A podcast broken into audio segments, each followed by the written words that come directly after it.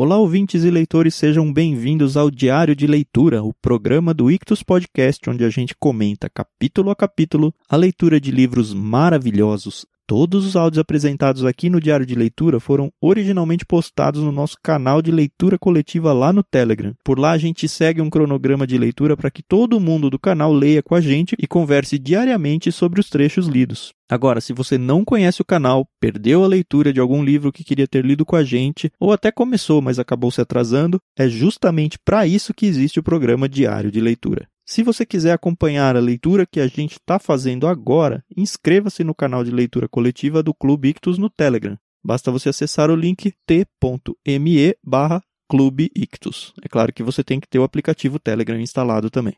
A participação é gratuita, pode ficar tranquilo. Sem mais delongas, fique agora com os comentários de mais um trecho do livro O Evangelho Maltrapilho, de Brennan Manning.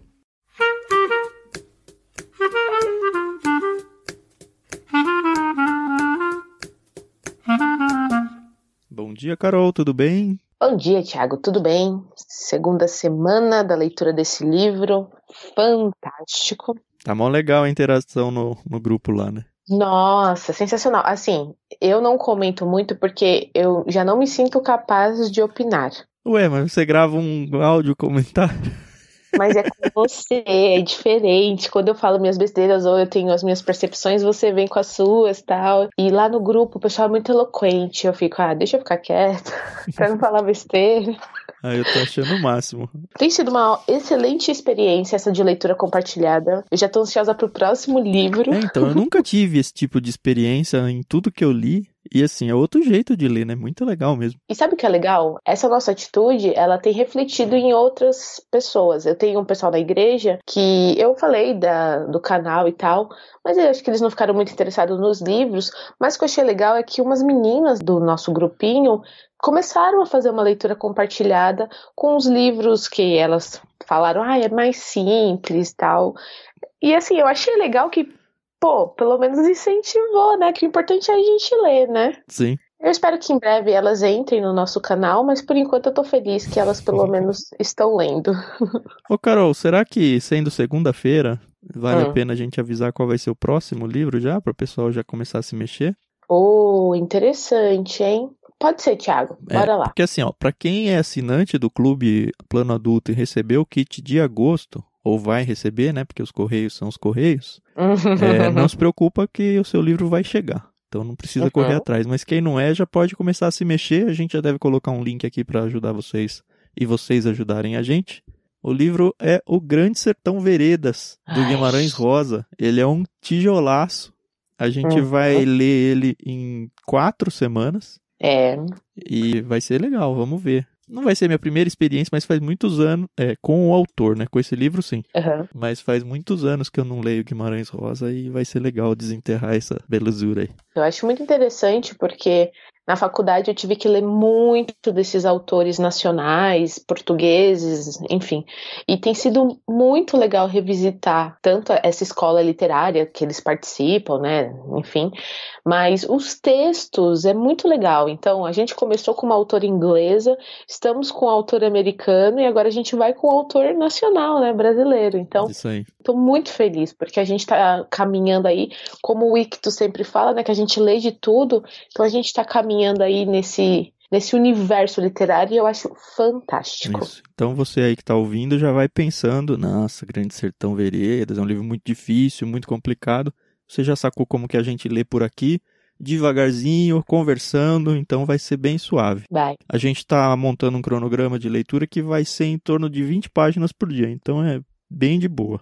É, é o que a gente tem lido, é o que a gente leu com a Agatha Christie, é o que a gente tem lido com o Brennan Manning, então vai ficar bem aí. Isso.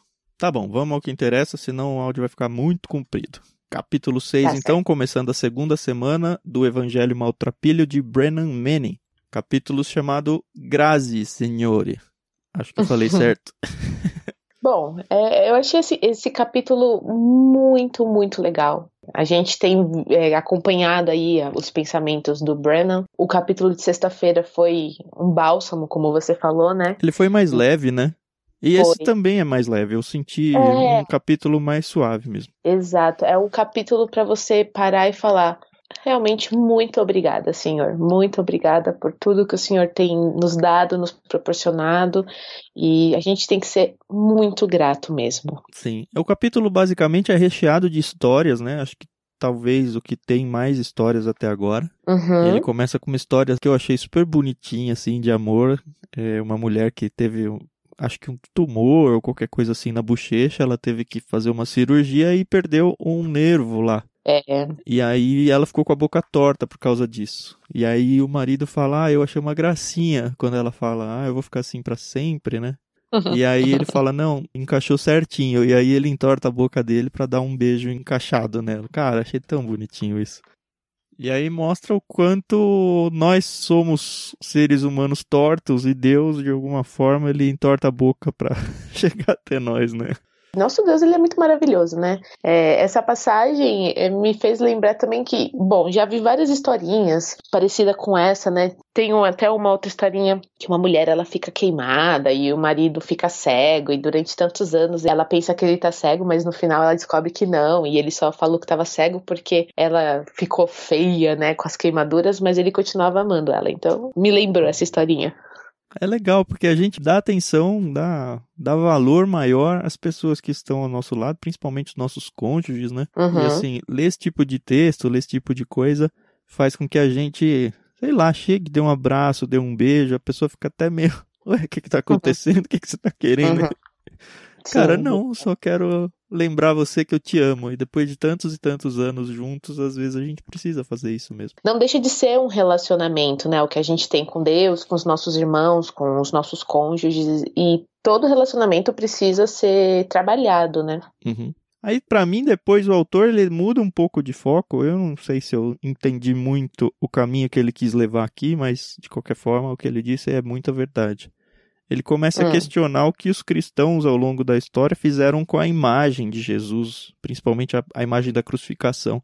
Eles poetizaram o momento, transformaram as coisas numa obra de arte, crucifixos de ouro, de prata, de pedra e, e tudo mais. E aí ele lembra, cara, não, esse negócio é feio, não pode ser bonito. Ele é Sim. feio, ele é rude, ele sangrou, ele se machucou de verdade, sabe? Foi um negócio horroroso, não é um negócio belo. O que é belo é o que aconteceu por causa daquilo, né? É isso, exatamente. A morte de Cristo, tanto que era uma morte muito indigna, né? Só os piores dos criminosos morriam crucificados, né? O próprio livro conversa com isso nos capítulos anteriores. Por que, que Cristo ele não morreu é, no leito da, da sua velhice ou enquanto ele era criança, né? Por que, que ele teve essa morte tão feia, né? E foi para nos ensinar, né, que a gente tem que ser humilde, né? Que os primeiros serão os últimos e os últimos serão os primeiros. Isso aí. E assim, eu fiquei feliz porque o autor, a gente mudou de semana, parece que o autor mudou de livro, né?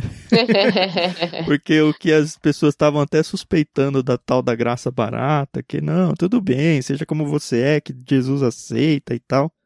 Agora parece que ele começou a levar o pêndulo pro outro lado finalmente, né? O que eu fiquei bem feliz com isso, porque ele apresentou realmente a tal da graça acima dos méritos humanos. Uhum. Só que finalmente ele começou a colocar um pouco de juízo no humano quando ele.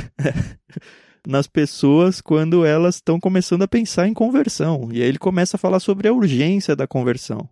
Porque É, a coisa tem que ser, cara, pra ontem. Ele começa a falar um pouco da Bíblia, né? Uhum. Mas, ó, a decisão tem que ser tomada. Então não é um Sim. negócio pra você levar na flauta. A decisão tem que ser certeira, a decisão tem que ser rápida. É. E aí ele começa a falar uma parte sobre a questão da urgência. E aí ele vai para as parábolas lá em Lucas, que eu acho bem legal. Ele até deu um termo aqui que eu nunca tinha ouvido, as parábolas da crise. É, então, eu até fui ler na Bíblia pra ver se era isso mesmo. É, então, mas a- o que eu entendi dessa parábola de crise é aquele negócio, cara, vai ou racha, sabe? Agora é a hora. E aí a parábola dos convidados do casamento, que quem deu desculpa e não veio, não é pra vir mais, sabe? É, Quem veio, mas veio com a roupa errada, e é legal ele ter usado essa parábola, porque tem um contraste muito grande com tudo aquilo que ele falou no começo do livro. Quem veio com a roupa errada, vai embora, porque você tá num casamento, você tinha que ter vindo com a roupa certa. Uhum. Ele usa até aquela parábola que eu sempre achei muito polêmica mesmo, ele reconhece aqui, do administrador infiel, E quando percebe que vai ser demitido, ele tem que resolver logo, faz umas falcatruas lá nas contas do patrão Uhum. e aí perdoa pedaços da dívida de um monte de gente. O que, assim, eticamente é condenável. Mas a questão é que ele tá nessas parábolas de crise. Jesus, né, tá exaltando a esperteza dele. Sim. Não é, ai, que vai acontecer comigo e tal. Isso tudo levando pra questão de decisão de conversão. Vamos. E aí, ó, você já tem toda a informação, você já tem tudo que é necessário, agora você precisa decidir e mudar de vida. É verdade, é bem isso mesmo. É um choque, né, que as pessoas elas, elas têm que viver, né? Porque senão fica essa apatia, fica, ah, tá bom, mais pra frente eu vou. Não, não, eu tenho tempo. E o tempo é agora, né? É, a gente não sabe o dia que vai morrer, né? Eu não sei, foi nesse capítulo que ele lembrou também daquela parábola do cara que tem uma grande colheita e aí ele aumenta para o ano que vem ter mais e foi nesse, né? E aí Jesus Foi. fala, ó, como você é tolo, é hoje que você vai morrer. Me lembrou até aquela letra daquela música, eu não lembro qual é a banda, que é Johnny, Johnny, essa noite pedirão sua alma, que aí fala, né, que adianta você comer um monte de comida e ter um monte de cama pra dormir se você não, não providenciou a salvação, né? Se você não se salvou, né? Se salvou no sentido de aceitar a salvação, né? Uhum. E também é um contraste com o capítulo anterior de sexta, porque lá a gente parou para olhar o mundo, para glorificar a criação e tudo, lembra, né? Foi muito legal. Uhum. Só que às vezes tem gente que vive com os pés nas nuvens, né? Não só as cabeças, os pés também. É. Então, assim, é importante a gente realmente fazer o que o capítulo anterior falou, porque a gente, na correria do mundo, simplesmente esquece da criação, esquece da beleza Uhum. do mundo. Mas também a gente não pode ficar lá apático, né? A gente tem que enxergar essa beleza, aproveitar essa beleza, estando com o nosso lado garantido, com a nossa disciplina espiritual em dia. E até para enxergar melhor essa criação, a gente vai conseguir. É porque, infelizmente, eu acho que o ser humano ele busca muito essa coisa de sucesso na Terra, né? De ser rico. E a gente tem que tomar cuidado, né? Porque é onde está o, nosso coração, é aí que vai estar, né? A nossa, as nossas riquezas, né? E a gente tem que buscar as coisas do céu. E acaba sendo muito difícil, né? Porque a gente quer ter uma vida boa aqui, né? Mas eu acho que dá para balancear tudo isso. É pra balancear, né? Ele vai falar um pouquinho mais à frente da pessoa que desperdiçou, entre aspas, dinheiro fazendo alguma coisa. Eu achei bem legal esse trecho, mas a gente chega lá. Mas tem espaço para isso na vida também. Sim, com certeza, mesmo porque senão. Pois é. Para encerrar essa parte da urgência, eu tô na página 114. Para mim, ele resume bem com uma frasezinha de duas linhas. A maior parte de nós adia uma decisão esperando que Jesus se canse de esperar. Se você já tem tudo que é necessário, você está esperando o quê? Você está tentando ser santo? Já vimos que você não vai conseguir. Você está tentando É. ser justo diante de Deus? Não vai ser. Ou você está tentando aproveitar os últimos momentos de pecado antes de mudar de vida? Talvez você não tenha entendido o cerne do evangelho ainda e talvez você morra nesse processo e perca o bonde aí. Sim. Mas você ainda tem a oportunidade de ir atrás, né? Sim. Ele fala um pouquinho sobre oração depois, que eu achei bem interessante. Principalmente a gente que faz aquela Uhum. oração de refeição protocolar, aquela oração de pôr as crianças para dormir protocolar, e a gente termina e fala, nem sei o que eu falei aqui, porque a nossa cabeça está em outro lugar. Da importância da gente realmente parar a vida, concentrar apenas em Cristo. E uma coisa Uhum. importante que eu já percebi que eu e você fazemos, seria legal saber como é a disciplina do pessoal aí do grupo também, se vocês quiserem abrir a vida de vocês. É, tanto eu quanto a Carol, e não é combinado isso, a gente tem o costume de acordar bem cedo, fazer a Uhum. nossa devocional antes de começar de verdade o dia, né? É um momento de leitura bíblica, pelo menos o meu, né? É um Aham. momento de leitura bíblica, é um momento de oração. Hoje mesmo eu fui pra sacada pra orar, porque eu gosto de orar quando eu tô sozinho, assim, olhando pra natureza, né? Olho o céu, olho a mata, esse tipo de coisa, e pra mim é uma conexão que não tem preço, assim, muito mais do que simplesmente fechar os olhos. Consigo Uhum. contemplar Deus dessa forma. Uhum. E assim, pelo menos na minha experiência pessoal, é algo muito importante. Às vezes eu acordo atrasado porque tô com sono, vou dando o snooze lá no despertador, acordo e já tenho que vir correr, por exemplo, para gravar esse negócio. Uhum. E aí falta, assim, porque depois começa todo mundo a acordar, a casa já fica barulhenta e as atividades começam a cair na cabeça. Às É. vezes eu vou olhar para minha Bíblia no fim do dia, assim, eu vou porque eu tenho a, disciplina de fazer todo dia, mas não é a Uhum. mesma coisa. É, eu, eu não tinha o hábito de fazer pela manhã. Eu tinha mais o hábito depois do almoço e tal. Mas é bem isso que o Tan falou. Ah, às vezes surge uma coisa aqui, outra ali. E fazendo um devocional uma vez, no próprio devocional, falava: acorda uma hora mais cedo e começa o seu dia com o Senhor. E eu falei: caramba, tá, se eu vou dormir uma hora mais tarde, por que, que eu não posso acordar uma hora mais cedo, né? E tem sido, assim, uma experiência muito boa, muito boa mesmo. Óbvio que depois a gente tem que fazer a nossa devocional em família, né, o culto doméstico, mas é muito importante a gente ter o nosso tempo individual com Deus, né? Então, realmente é uma boa experiência fazer isso pela manhã. Se você não faz, tenta fazer. Uhum. É bem é, legal. É óbvio que a gente não está aqui tentando enfiar uma regra na, na goela de claro vocês, né? Cada é, um exato. tem o seu melhor tempo Cada um tem uhum. o seu uhum. perfil. Eu, de noite, por exemplo, para ler, não presto, porque eu não concentro. Melhor horário para minha mente sempre foi de manhã. Mas cada uhum. um é cada um. O importante é você conseguir se isolar, vamos dizer assim, vai. Sim. Você ficar realmente, olha, agora é separado, sou eu e Deus e ninguém vai me incomodar e eu não vou pensar no celular ou na atividade do trabalho ou sim, tem uma louça para lavar, nada. Exato. Mas tá bom, voltando aqui ao nosso querido Bernard Manning. Uhum. Então ele fala muito sobre a oração, né? E é muito importante você conversar com Deus, né? É a forma como Deus vai saber, né? Da, da tua vida. Ele sabe, mas ele quer que você conte para ele, né? Sim. E aí eu achei legal que ele fala muito sobre culpa, né? Que a gente se sente muito culpado como cristão quando a gente falha, né? Na real, ele está tratando sobre confiança. No meio sim, da 115, sim. ele fala: em segundo lugar, nossa resposta ao amor de Jesus exige confiança. Uhum. O primeiro lugar, que foi o que a gente já falou um pouco, foi o tal da decisão pessoal, da urgência. E aí essa confiança vai para a culpa. E aí o que acontece? Quando você se torna um cristão, você toma a decisão de aceitar Jesus como seu único suficiente salvador, isso não quer dizer, e a gente já viu isso nos capítulos anteriores, que você vai se tornar perfeito no sentido de que você nunca mais vai falhar, né? E o que acontece é que quando a gente falha, a gente se sente culpado, né? É que nem a maternidade, né? Eu tô sempre me sentindo culpada por nunca passar tempo suficiente com o meu filho. Ou uhum. quando eu passo tempo suficiente com ele, eu acabo negligenciando outras coisas. E a gente tem que tomar cuidado, né? Porque a culpa, ela vai nos, nos comendo, né, por dentro. Ela vai, sei lá, deixando a gente mal. E não é para acontecer isso, né? E ele ainda fala sobre a culpa saudável, né? Que você saber, olha, tudo foi perdoado, né? O meu erro ele foi redimido. Então, eu só tenho que realmente me esforçar para não errar de novo, né? Ou pelo menos é, tentar não errar.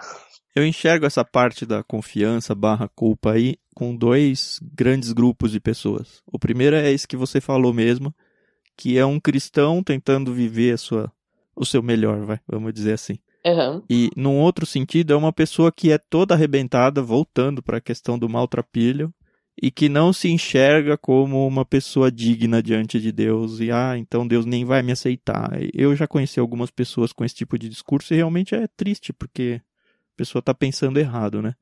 Para é. eles, o Brennan escreve no fim da 115: Para aqueles de nós cuja vida é um sério desapontamento para Deus, requer uma enorme dose de confiança e uma arrojada e obstinada resolução aceitar que o amor de Deus não conhece qualquer sombra de alteração ou de mudança. Isso fazendo eco a muito do que ele escreveu já no livro. Uhum. Então é assim, se você está arrebentado, lembra, é pela graça, lembra, o amor de Deus não altera. Ele é, é monótono, lembra num capítulo? Deus é monótono, ele é, é o mesmo.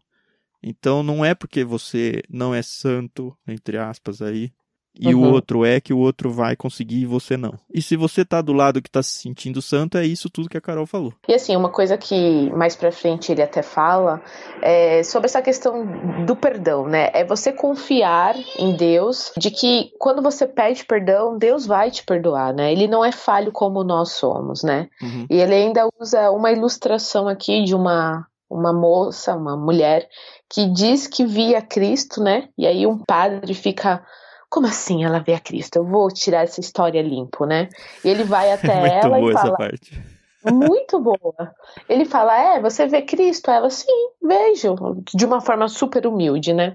Ele fala: Então tá bom. Então, da próxima vez que Cristo aparecer para você, você pergunta para ele o que, que eu falei na minha última confissão. E aí desenrola a história, né, tal.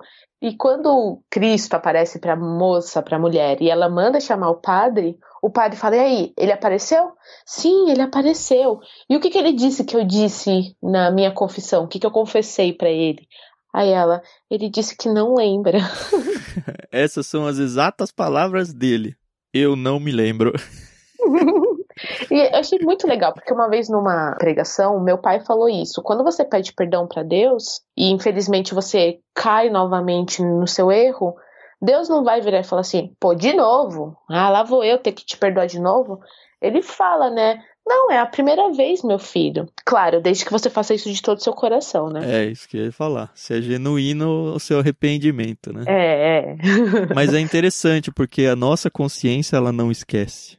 É, uhum. E é difícil lidar com isso, porque a gente tem biblicamente que, olha, assim como o Oriente é longe do Ocidente, assim eu afastei os pecados de mim, né? Uhum. Mas a gente não esquece e a gente se sente muito miserável quando fica caindo mil vezes no mesmo pecado, né? E aí a gente tem que tomar cuidado com essa culpa. No, no próprio livro, ele usa aqui as palavras de um arcebispo, Joey Reia, que diz assim: Um cristão triste é um cristão falsificado.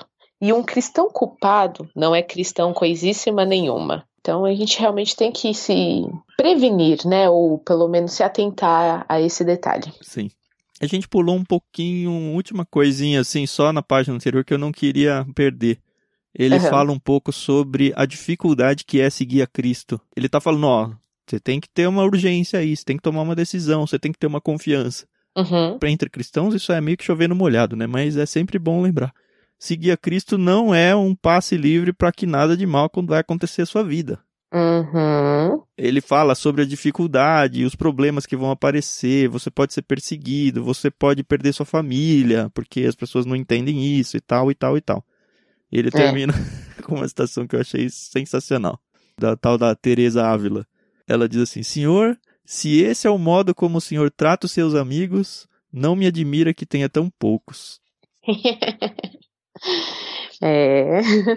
Mas é assim, trata como, né? Trata em amor, na sinceridade, né? Não fala que um amigo de verdade, ele te fala a verdade, ele te. Ah, não, mas é questão de sofrer, né? Que você vai, assim, para quem segue a Cristo, vai sofrer, cara. É isso que é ser amigo de Cristo, é estar tá disposto a, a sofrer. Cara, é mais do que isso. É estar tá disposto a ir pra cruz com Cristo, que é a morte, a humilhação, é, é você ser torturado, sabe? É isso. Uhum. É fisicamente e psicologicamente. Para quem tá num contexto de cristão, em países de perseguição, para quem está em contexto uhum. de cristão, dentro de uma família de outra religião, sabe muito bem do que eu tô falando. Sim, verdade, concordo. E assim, é engraçado que, ou engraçado ou triste, não sei, aí depende da sua interpretação, que os discípulos, eles então só se tornaram amigos de Cristo depois, né, que Cristo voltou aos céus, né? Foi quando eles começaram a ser perseguidos e mortos e... Praticamente todos eles foram assassinados, né? Crucificados, Sim. enforcados, cortados e tal. Ai, é. Beleza, voltamos lá para frente. Ele vai falar um pouquinho sobre a importância da gente abrir mão das coisas da vida para que Deus cuide. Tem um provérbio que eu acho muito legal. A sorte é lançada no regaço, né? A sorte é, é lançada, uhum. mas a, o resultado sempre vem de Deus. Óbvio que a gente vai se qualificar, tentar fazer o nosso melhor. A gente não pode simplesmente sentar numa cadeira e falar: ah, Deus, faça a sua vontade na minha vida e ficar esperando que algo milagroso aconteça. Agora, os resultados não vai depender de você, vai depender do plano de Deus. E a gente tem que estar confortável tanto para o sucesso quanto para o fracasso nisso. É ter confiança, né? Confiança de que algo melhor está por vir, né? Ele até usa aqui uma ilustração de uma casa que pega fogo e um dos filhos acaba se assustando, se solta da mãe e vai para o andar de cima. E o pai dele fala, né? Pula, que o papai vai te pegar. E ele fala, mas eu não tô te vendo, pai. Aí ele, mas o papai tá te vendo. Pode pular. Eu pego você. É uma ilustração tão simples, mas tão maravilhosa, né? E você ter é, é, ser grato, né? Porque você sabe que você tá nos braços de Deus, né? Que você tá na sua bondosa mão e que por mais que você passe por desafios, sofrimento, dor, perdas, mas Deus tá com você, né? Uhum. Então, isso é muito é, é importante a gente não se esquecer disso nunca. E ele encerra o capítulo com aquela questão que eu falei um pouco antes sobre ter situações na vida em que a gente é impulsivo, é espontâneo, é generoso, onde a gente de repente, ah, eu vou fazer uma viagem com a família que vai ser super cara. Ah, tem alguém aqui que tá precisando e eu vou pegar uma grana que eu nunca imaginei dar de oferta e vai ser esse valor enorme aí. Como foi aquela mulher que trouxe o perfume de nardo para ungir os pés de Jesus um pouco antes dele ser crucificado, né? As pessoas reclamaram, falaram, ah, isso podia ter sido vendido por mais de 300 denários. Cara, às vezes a gente passa no denário e não dá atenção a ele. Um denário era o valor de um trabalhador braçal de um dia. Uhum. Então, 300 denários é praticamente o salário mínimo de um ano. Aí vamos pensar no contexto daqui.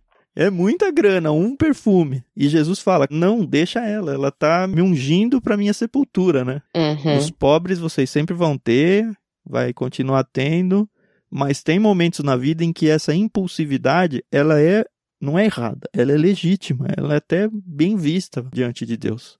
Óbvio que você tem que ser regrado na vida, você tem que ter as coisas em ordem, principalmente a parte de finanças, que o pessoal aí às vezes se perde. Uhum. Mas tem espaço para situações incontroláveis aí, para o extraordinário. E achei bem legal Legal. ele falar isso. Eu nunca tinha lido isso em nenhum livro. É bem legal mesmo. E aí ele termina com a ilustração de dois compositores, né? O famosíssimo Mozart, que particularmente é o meu compositor favorito, meu pianista favorito. Eu não sabia dessa vida desregrada dele, não. Você sabia? Ah, sim, sabia. Ele foi realmente um. Não foi um exemplo como homem a ser seguido. E o Salieri, que era um compositor da corte do imperador. Uhum. E aí mostra aqui como Salieri tinha que se esforçar e trabalhar duro para poder compor alguma coisa, né? Sendo que Mozart, aos três anos, já mostrava sinais de que entendia muito de música e entendeu durante toda a sua vida e compôs coisas maravilhosas sem esforço, né? Mas a gente vê que o Salieri, ele sempre agradecia a Deus depois que ele terminava um trabalho, né? Ele, a princípio, ele fica meio. Cara, isso é injusto, né? Eu me esforço tanto. E como a gente faz, né? E aí ele termina com uma frase, assim, um parágrafo muito lindo. Queria que o Tan lesse pra gente para encerrar a leitura de hoje Uhum. e fazer a gente refletir um pouco. O Salieri diz: Grazie, Signore, pois teus lábios contorceram-me a fim de ajustar-me ao meu ser pecaminoso, por julgar-me não pelas minhas parcas boas obras, mas pelo teu amor, que é tua dádiva para mim, por teu insuportável perdão e infinita paciência para comigo, por outros que têm dons maiores do que eu e pela honestidade de reconhecer que sou um maltrapilho. Quando a última cortina cair e me chamares para casa, sejam minhas últimas palavras murmuradas nesta terra um clamor de corpo e alma. Grazie, Signore. Que lindo, né? É lindo. É. Lendo esse finalzinho, eu lembrei muito da entrevista que a gente fez com o Peixe Grande, o Randy Cook, e ele fala do pai dele no leito de morte, que ele olha para a esposa, olhou para a esposa e falou: "Ai, quem me dera ter tempo para ler 1 Samuel". Isso me marcou de um jeito muito forte. Foi. E ele lia todo dia a Bíblia, tudo, né, para terminar a primeira Samuel, né? É, e aí eu falo, puxa, às vezes a gente realmente não coloca os nossos olhos no que é importante, né? E foi muito bom esse capítulo para mim. Me fez agradecer ainda mais pelo que Deus me deu. Uhum. E começamos bem a semana, né? Tomara que seja muito boa aí em leituras. Tomara que você tenha uma semana não só boa de leituras, mas uma semana abençoada. E consiga Uhum. acompanhar com a gente aqui e ter esses momentos especiais todo dia. Amém. Até amanhã então, galera. Até amanhã.